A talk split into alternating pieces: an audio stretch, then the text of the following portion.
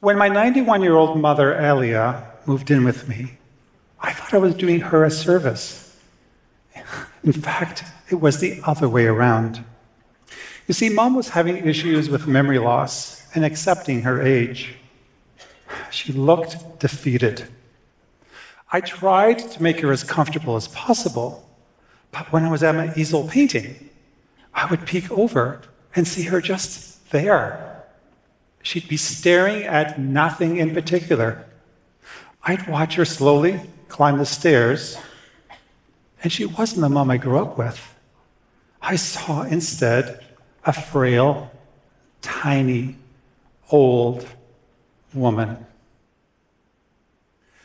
A few weeks went by, and I needed a break from my painting. I wanted to play with the new camera I had just bought. I was excited. It had all sorts of dials, buttons, and settings I wanted to learn. So I set up my tripod facing this large mirror, blocking the doorway to the only bathroom in the house.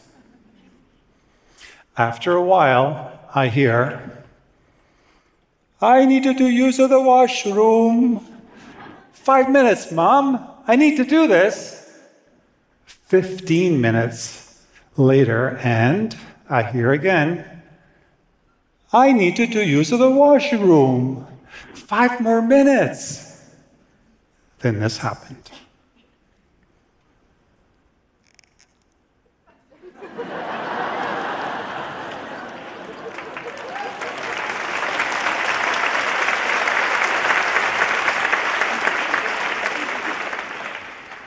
and this.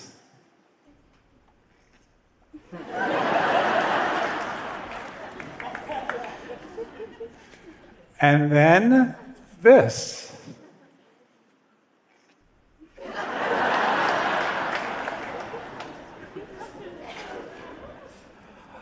I had my aha moment.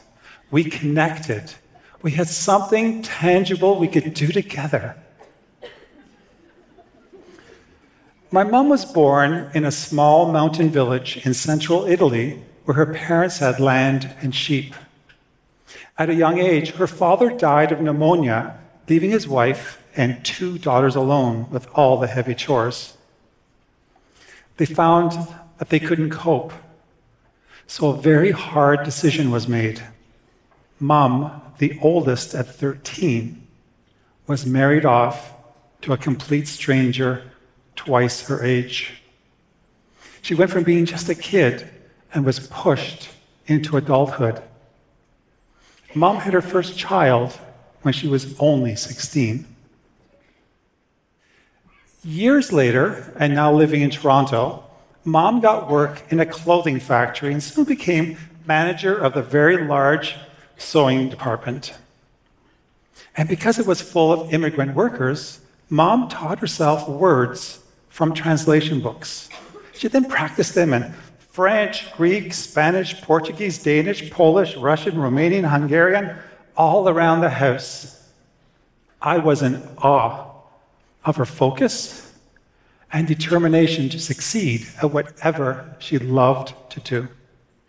After that bathroom aha moment, I practiced my newfound camera skills with mom as portrait model. Through all of this, she talked, and I listened. She'd tell me about her early childhood and how she was feeling now. We had each other's attention. Mom was losing her short term memory, but was better recalling her younger years. I'd ask, and she would tell me stories. I listened, and I was her audience. I got ideas. I wrote them down and I sketched them out I showed her what to do by acting out the scenarios myself. We would then stage them.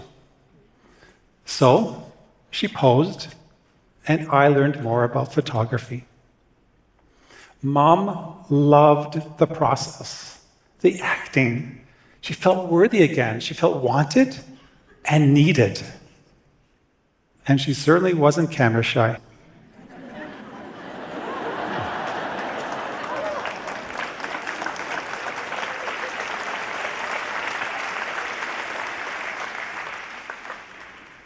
Mom laughed hysterically at this one.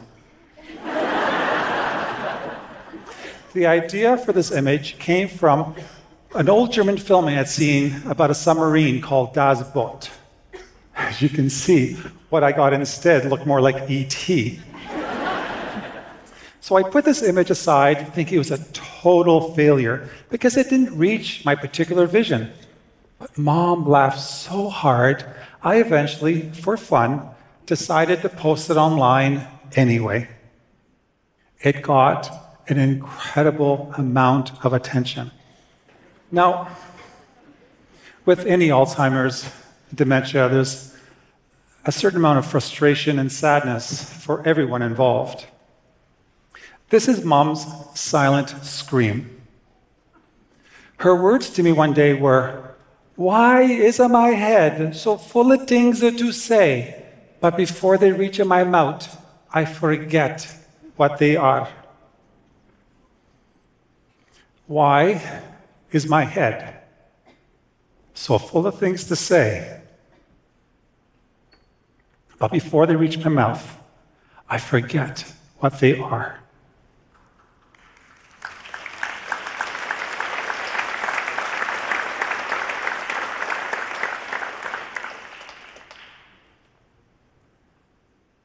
Now, as full time care partner and full time painter, I had my frustrations too. but to balance off all the difficulties, we played. That was mom's happy place. And I needed her to be there too.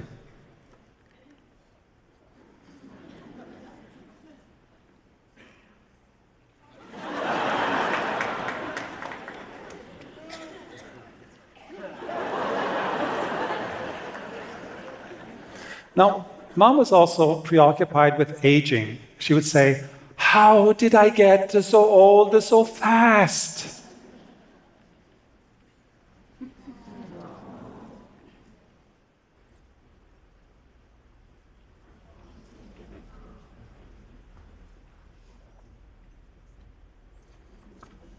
So old.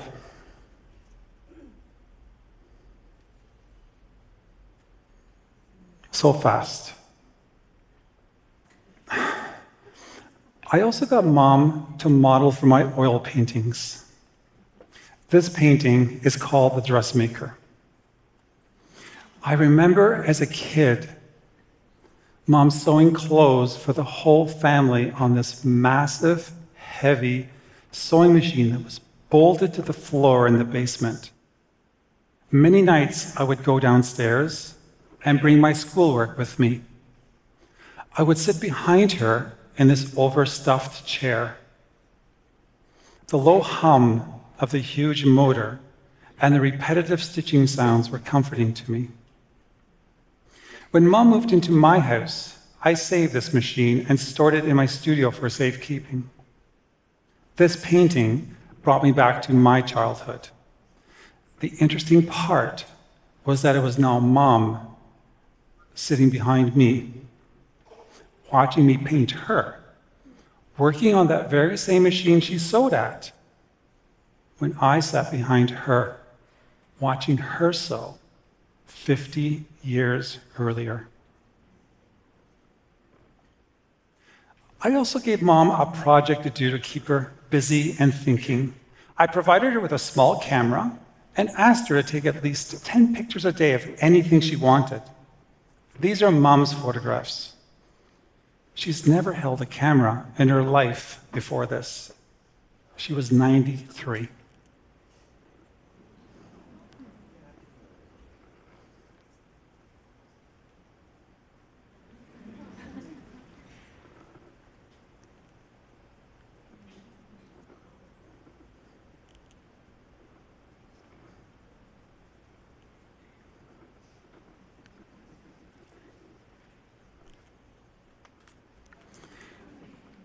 We would sit down together and talk about our work. I would try to explain how and why I did them, the meaning, the feeling, why they were relevant. Mom, on the other hand, would just bluntly say, See, No, bella or brutta. I watched her facial expressions. She always had the last say, with words or without. This voyage of discovery hasn't ended with mom. She is now in assisted living residence, a 10 minute walk away from my home. I visit her every other day. Her dementia had gotten to the point where it was unsafe for her to be in my house. Is a lot of stairs. She doesn't know my name anymore. But you know what? That's okay. She still recognizes my face and always has a big smile when she sees me.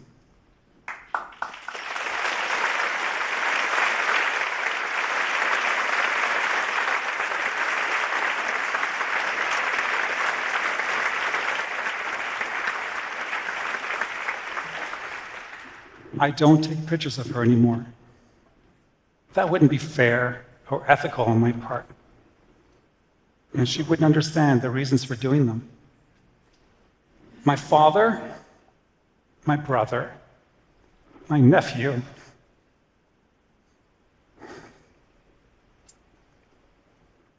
my partner, and my best friend all passed away suddenly. And I didn't have the chance tell them how much I appreciated and love them. With mom, I need to be there and make it a very long goodbye.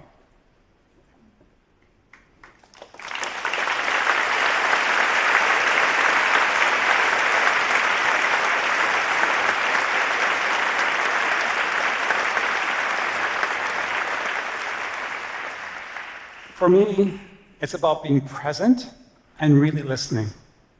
Dependents want to feel a part of something, anything. It doesn't need to be something exceptionally profound that's shared. It could be as simple as walks together. Give them a voice of interaction, participation, and a feeling of belonging. Make the time meaningful. Life it's about wanting to live and not waiting to die.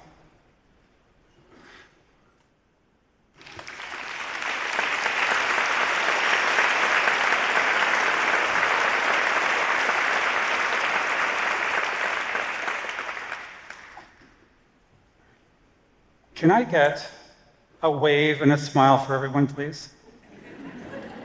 This is for you, Mom.